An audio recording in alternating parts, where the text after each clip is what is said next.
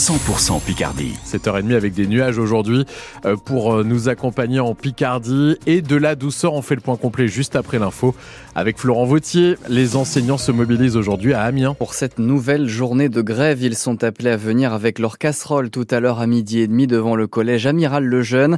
Les syndicats dénoncent les suppressions de classes à venir pour la rentrée prochaine de septembre dans la Somme. 58 dans les écoles, 24 dans les collèges. La moitié des établissements sont concernés. Pourtant, au collège, les enseignants doivent mettre en place trois groupes de niveau en français et en maths, d'abord en sixième et en cinquième la rentrée prochaine. Cela va se faire au détriment des enfants, dénonce Elie Guillaume. Il est professeur de mathématiques au collège Amiral Lejeune à Amiens et membre du syndicat Sud Éducation. Ce qui est euh, compliqué, c'est la stigmatisation de nos élèves, c'est-à-dire que euh, nous aurons des groupes euh, de niveau faible. Ils vont se dire, bah, on est mauvais en maths, etc. Donc du coup, on va pas faire d'efforts. Et justement, les groupes de niveau plutôt fort, eux, ça va être justement de la compétition, du stress, de la mise sous pression. Et puis en plus, ils vont se tirer tout de suite vers le haut, le groupe des forts, et ça va créer des inégalités et des écarts qui est vraiment inquiétant. Et la question qui se pose avec ces groupes de niveau, c'est que les élèves auront le même nombre d'heures de maths, qu'ils soient dans le niveau faible ou dans le niveau fort.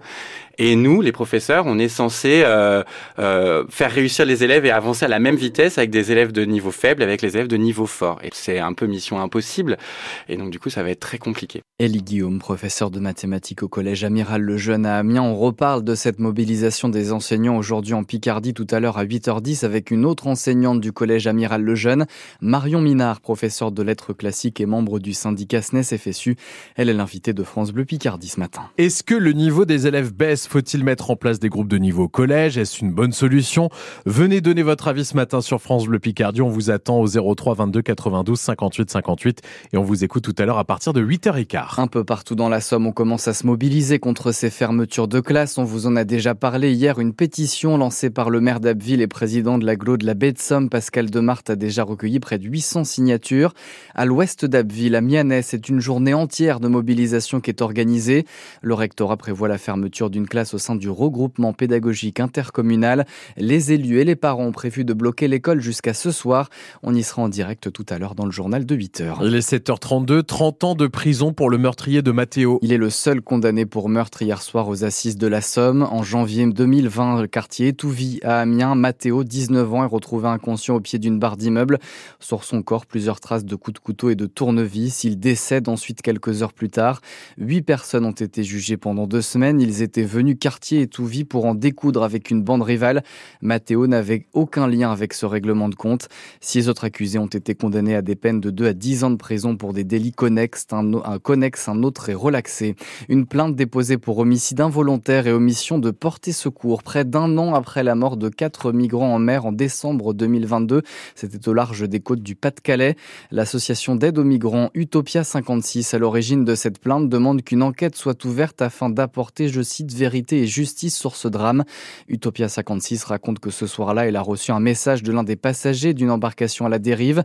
Elle a ensuite prévenu la préfecture maritime et les sauveteurs, mais le message de détresse pour activer les secours n'a été émis qu'une heure après par les gardes-côtes britanniques. Cet après-midi, les députés débattent d'un texte pour lutter contre la violence envers les élus. Une proposition de loi d'abord déposée puis adoptée au Sénat quelques mois après l'incendie de la maison du maire de Saint-Brévin-les-Pins en Loire-Atlantique, puis l'attaque à la voiture bélier contre celui de l'aile et rose en région parisienne. C'était lors des émeutes de l'été dernier.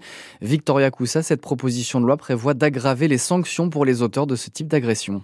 Sanctionner plus lourdement tous les types d'agressions contre un élu pour une attaque physique, condamnation aussi sévère que pour les forces de l'ordre, c'est-à-dire jusqu'à 7 ans de prison et 100 000 euros d'amende, mesure déjà votée dans une loi l'an dernier. Pour une insulte, ce texte prévoit des travaux d'intérêt général et pour le harcèlement en ligne, d'en faire une circonstance aggravante si les messages intimidants, les rumeurs visent un maire, par exemple, le mettant directement en danger ainsi que sa famille. Si des menaces pèsent bien sur lui, s'il est la cible d'un de ses habitants, l'État devra assurer sa protection et celle de ses proches, comme pour tout candidat à une élection. Des élus qui seront en cas d'agression directement informés de leur procédure judiciaire en cours dans un délai d'un mois.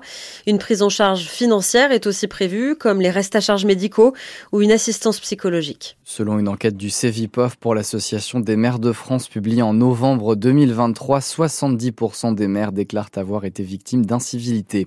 La Civise ne va pas abandonner les victimes d'inceste, assure hier le nouveau président de cette commission indépendante sur l'inceste et les violences sexuelles faites aux enfants.